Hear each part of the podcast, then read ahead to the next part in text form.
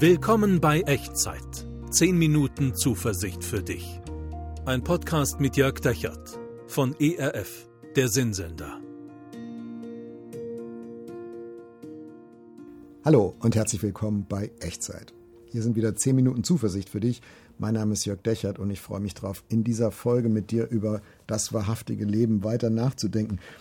Das hat uns jetzt die letzten fünf Folgen beschäftigt. Wie geht das eigentlich über das hinaus zu denken, was wir so als normal von klein auf kennengelernt haben? Gibt es einen Weg, echter, wahrhaftiger, ehrlicher, wirklicher zu leben? Und wir haben uns verschiedene Bibelstellen angeschaut und uns angeschaut, wie Jesus seinen Freunden, seinen Jüngern das beigebracht hat und sie auch damit konfrontiert hat, wo die auf dem falschen Weg unterwegs waren. Und wir haben uns angeschaut, wie das geht, in, in, nach Jesu Augen, in, nach Jesu Meinung wahrhaftiger zu lieben, wahrhaftiger zu reden, wahrhaftiger zu vertrauen, wahrhaftiger zu glauben, wahrhaftiger zu beten. Und ich bin sicher, wenn du und ich, wenn wir da weiterkommen wollen und uns auf das einlassen, was Jesus sagt, dann ja, dann wird unser Leben tatsächlich besser, unsere Beziehungen werden besser, unser Gottvertrauen wird wirklicher. Und dieses Weiterkommen, dieses Wachsen, dieses wahrhaftiger Leben lernen, das geht leider nicht automatisch. Schön wäre es, wenn es da so einen Knopf gäbe, auf den ich einfach nur drücken brauche. Wir müssen umdenken, wir müssen umlernen, wir müssen einüben. Das ist schwer genug, manchmal mit sich selbst klarzukommen und den Prägungen, den Gewohnheiten, die wir alle so in uns tragen. Aber manchmal, manchmal stehen einem sogar andere Menschen dabei mehr oder weniger im Weg, bewusst im Weg. Die wollen vielleicht gar nicht, dass du wahrhaftiger liebst und redest und vertraust und glaubst und betest. Vielleicht, weil sie nicht verstehen können, warum dir das so wichtig ist Vielleicht, weil sie sich davon bedroht fühlen, vielleicht, weil sie neidisch darauf sind, dass sie selbst da irgendwo stecken geblieben sind. Ich glaube, es gibt tausend Gründe, warum Menschen anderen Menschen das Leben manchmal auch schwer machen. Das muss gar nicht immer mit Absicht sein. Ich weiß nicht, was das bei dir ist. Vielleicht gibt es da jetzt gerade eine Resonanz bei dir und du sagst, ja genau, so geht's mir. Meine Familie belächelt meinen Glauben, der mir selbst doch so wichtig ist, oder mein Ehepartner, meine Ehepartnerin. Vielleicht hast du den Eindruck, hier meine Chefin im Job, die, die belächelt meine Aufrichtigkeit. Also wenn ich jetzt hier auf Ehrlichkeit dringe und sage, ich bin Christ, ich will da keine krummen Wege gehen, das finden die alle nur naiv und, und finden die alle nur seltsam. Vielleicht kritisieren Menschen in deiner Kirche, in deiner Gemeinde, in deinem Gottesdienst, wie du betest, wie du singst. Ähm, vielleicht hat dein Ehepartner kein Verständnis dafür, warum du auf eine bestimmte Art und Weise mit deinem Geld umgehst, nur weil du Jesus nachfolgst. Also ich glaube, es gibt ganz, ganz viele Möglichkeiten, ganz viele Situationen, wo wir Gegenwind empfinden, wo wir es doch eigentlich besser machen wollen, wo wir Jesu nachfolgen wollen, wo wir wahrhaftiger leben wollen und merken, oh, da weht uns auf einmal ein Wind ins Gesicht. Vielleicht kennst du das. Und heute möchte ich mit dir genau über diese Frage nachdenken. Wie bleibt man denn bei diesem Gegenwind eigentlich gelassen? Wie geht man wahrhaftig, standhaft um mit diesen Herausforderungen? Gibt es da auch einen wahrhaftigen Weg? Und ich glaube, ja, den gibt es. Jesus hat ihn seinen Jüngern gezeigt, also hat ihn nicht nur gezeigt, wie man wahrhaftiger lieben und reden und beten und glauben kann, sondern auch, wie man wahrhaftig standhalten kann, wenn es eben dabei Gegenwind gibt. Also er hat sie praktisch darauf vorbereitet, wenn ihr euch auf diesen Weg macht, dann wird es auch Widerstand geben, Gegenwind. Und er hat ihnen gezeigt, wie man auch in schwierigen Situationen auf, aufrecht, auf eine gute Art und Weise standhaft bleiben kann. Und das schauen wir uns jetzt gemeinsam an. Und wir schauen rein ins Neue Testament, ins Matthäus-Evangelium Kapitel 10, ab Vers 26, ein paar Verse und die lese ich dir jetzt vor. Jesus sagt, Darum fürchtet euch nicht vor ihnen, also vor den Leuten, die da Gegenwind machen, denn es ist nichts verborgen, was nicht offenbar wird, und nichts geheim, was man nicht wissen wird. Was ich euch sage in der Finsternis, das redet im Licht, und was euch gesagt wird in das Ohr, das verkündigt auf den Dächern. Und fürchtet euch nicht vor denen, die den Leib töten, doch die Seele nicht töten können. Fürchtet vielmehr den, der Leib und Seele verderben kann in der Hölle. Verkauft man nicht zwei Sperlinge für einen Groschen? Dennoch fällt keiner von ihnen auf die Erde ohne euren Vater. Bei euch aber sind sogar die Haare auf dem Haupt alle gezählt, darum fürchtet euch nicht, ihr seid kostbarer als viele Sperlinge. Oh, ganz schön kompliziert gucken wir es uns mal der Reihe nach an. Fürchtet euch nicht, habt keine Angst. Das ist so die Hauptlinie, die Jesus hier legt. Und es ist aber leicht gesagt, keine Angst zu haben bei Gegenwind. Das geht eigentlich nur, wenn es gute Gründe dafür gibt, eine tiefe innere Gewissheit dafür gibt, ähm, dran zu bleiben, wahrhaftig zu leben, die tiefer reicht als unsere Angst. Also ich glaube, Standhaftigkeit ist wie mit der Wurzel eines Baumes. Wenn der im Wind ist, kann der den Wind deswegen aushalten und standhalten, weil es eine Wurzel gibt, die tiefer reicht als wo der Wind hinkommt. Und welche Gründe sind das? Jesus nennt hier drei. drei Gründe, die drei Gewissheiten, die tiefer reichen als die Angst, die in uns allen entsteht, wenn wir so Gegenwind und Widerspruch äh, empfinden und erleiden. Grund Nummer eins. Jesus sagt, es ist nichts verborgen, was nicht offenbar wird und nichts geheim, was man nicht wissen wird. Was ich euch sage in der Finsternis, das redet im Licht und was euch gesagt wird in das Ohr, das verkündigt auf den Dächern. Also ein bisschen blumige Ausdrucksweise. Ähm, ich würde es mal in unserer heutigen Sprache vielleicht ein bisschen flapsig sagen. Am Ende wird eh alles rauskommen.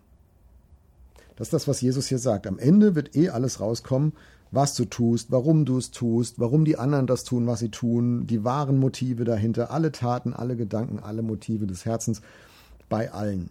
In der Bibel gibt es dafür den Begriff Gericht Gottes. Das ist ein großes Fass. Das machen wir jetzt heute nicht mal so eben nebenher in dieser Echtzeitfolge auf. Aber das ist Jesus, Jesu Hauptgrund Nummer eins, ähm, der uns hilft, in, bei, bei Gegenwind standzuhalten. Er sagt, am Ende wird sowieso alles offenbar werden. Das, was dich bewegt, das, was die anderen bewegt, da brauchst du jetzt gar nicht kämpfen, das wird nachher alles sichtbar werden. Keine Angst, schon jetzt wahrhaftig zu leben, keine Angst auf das zu hören, was Jesus dir in der Finsternis, sagt er hier, ins Ohr flüstert. Das heißt, Dinge, die er dir vielleicht nur dir so persönlich im Herzen sagt, und deine Familie, deine Firma um dich herum, deine Nachbarn, die kriegen das gar nicht so richtig mit, die verstehen das gar nicht so alles. Du bist da sozusagen der Vorreiter. Am Ende wird für alle sichtbar, was wahrhaftig Leben eigentlich heißt. Und du fängst jetzt und hier schon damit an. Und andere können das vielleicht noch nicht einschätzen, können das noch nicht sehen, können das noch nicht wertschätzen. Aber Jesus sagt hier, knick nicht ein, bleib standhaft, denn am Ende wird es sowieso alles rauskommen. Es wird sowieso für alle klar, es wird für alle offenbar, warum du lebst, wie du lebst und was so die Motive unseres Herzens sind. Also deswegen ist standhaft bleiben eigentlich der die zukunftsträchtige Strategie, kann man sagen. Also wenn ich jetzt umfalle, muss ich es am Ende eh wieder korrigieren. Und wenn wir standhaft leben, dann spielt die Zeit sozusagen für uns. Am Ende wird wahrhaftig Leben der einzige Weg sein, wie man leben kann. Ich habe einen Freund, der hat äh, für eine große Firma gearbeitet und er wurde ins Ausland geschickt und hat dann festgestellt, in der Filiale dort im Ausland, da gab es Korruption und zwar nicht mal nur so ein bisschen Bleistifte mit nach Hause nehmen, sondern im großen Stil.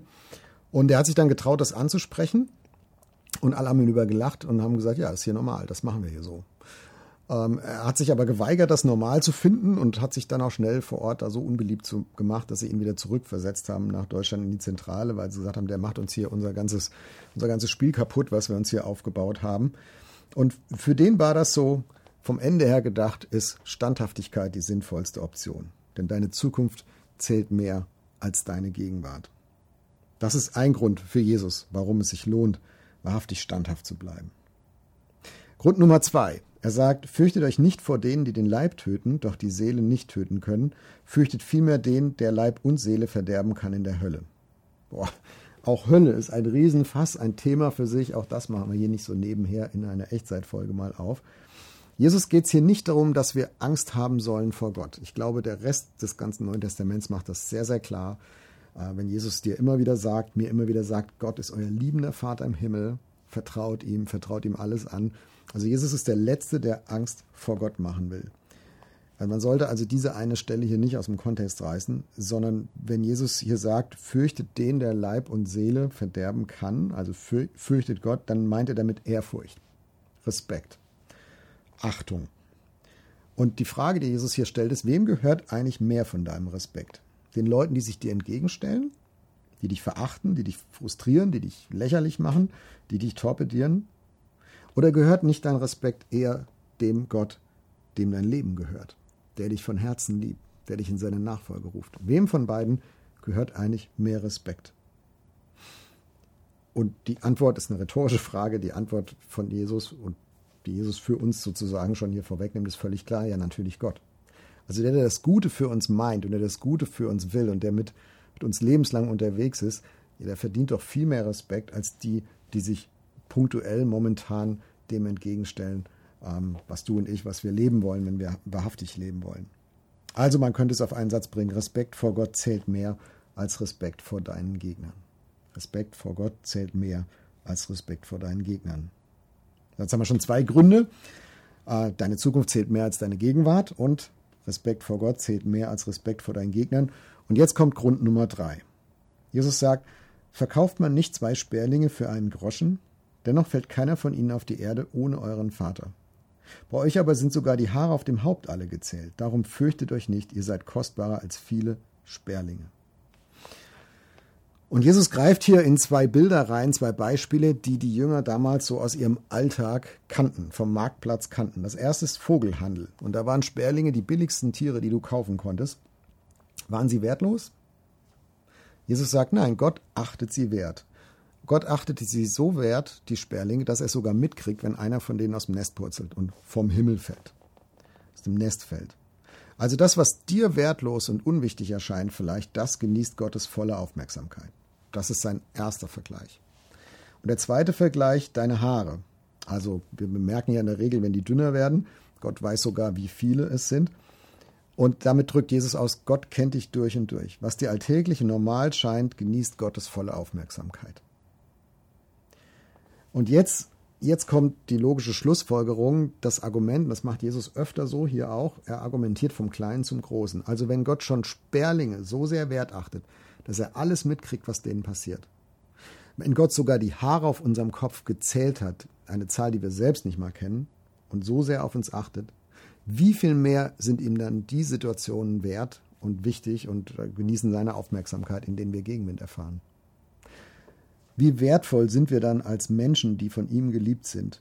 Wie viel mehr wird er dich wertschätzen? Und wie viel mehr sieht er deine Furcht, deine Angst vor Gegenwind, vor Widerstand, vor Ablehnung, vor Kritik, vor Verachtung?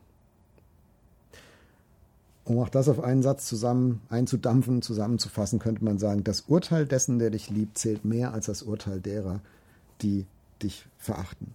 Das Urteil dessen, der dich liebt, zählt mehr als das Urteil derer, die dich verachten. Du bist unendlich wertvoll in Gottes Augen.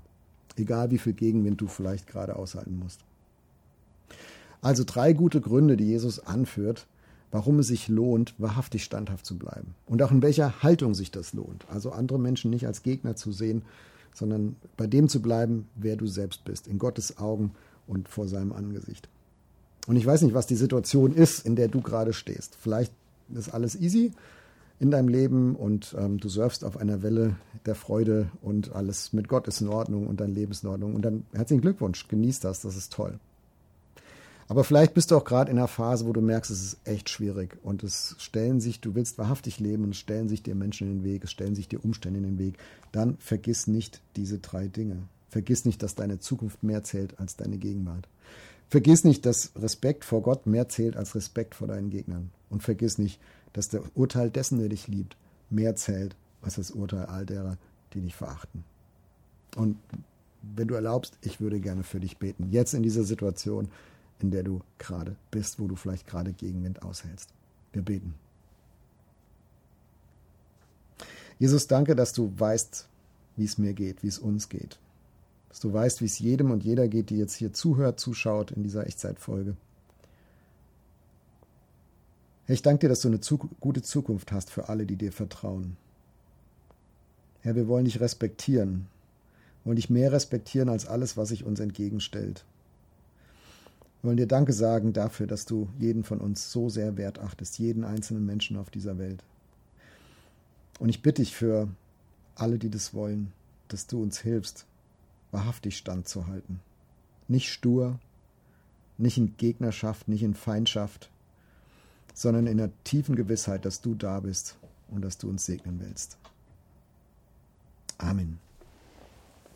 Hey, wenn du magst, schreib mir gerne E-Mail an echtzeit.erf.de. Ich würde mich sehr freuen, von dir zu hören und vielleicht magst du mir ein paar Sätze schreiben, in welche Situation rein du das gerade gebetet hast und auch wie du vielleicht so jetzt nach dieser Folge, was in den nächsten Tagen Gottes Zuwendung erlebst. Das wäre toll. Ich freue mich auf deine E-Mail.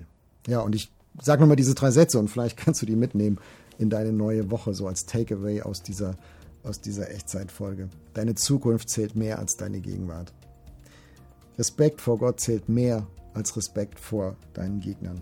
Und das Urteil dessen, der dich liebt, zählt mehr als das Urteil all derer, die dich vielleicht verachten. Gott segne dich. Der Herr segne dich und behüte dich. Der Herr lasse sein Angesicht leuchten über dir und sei dir gnädig. Der Herr erhebe sein Angesicht auf dich und erhalte dir seinen Frieden. Amen. Das war Echtzeit. Zehn Minuten Zuversicht für dich. Ein Podcast mit Jörg Dechert von ERF, der Sinnsender.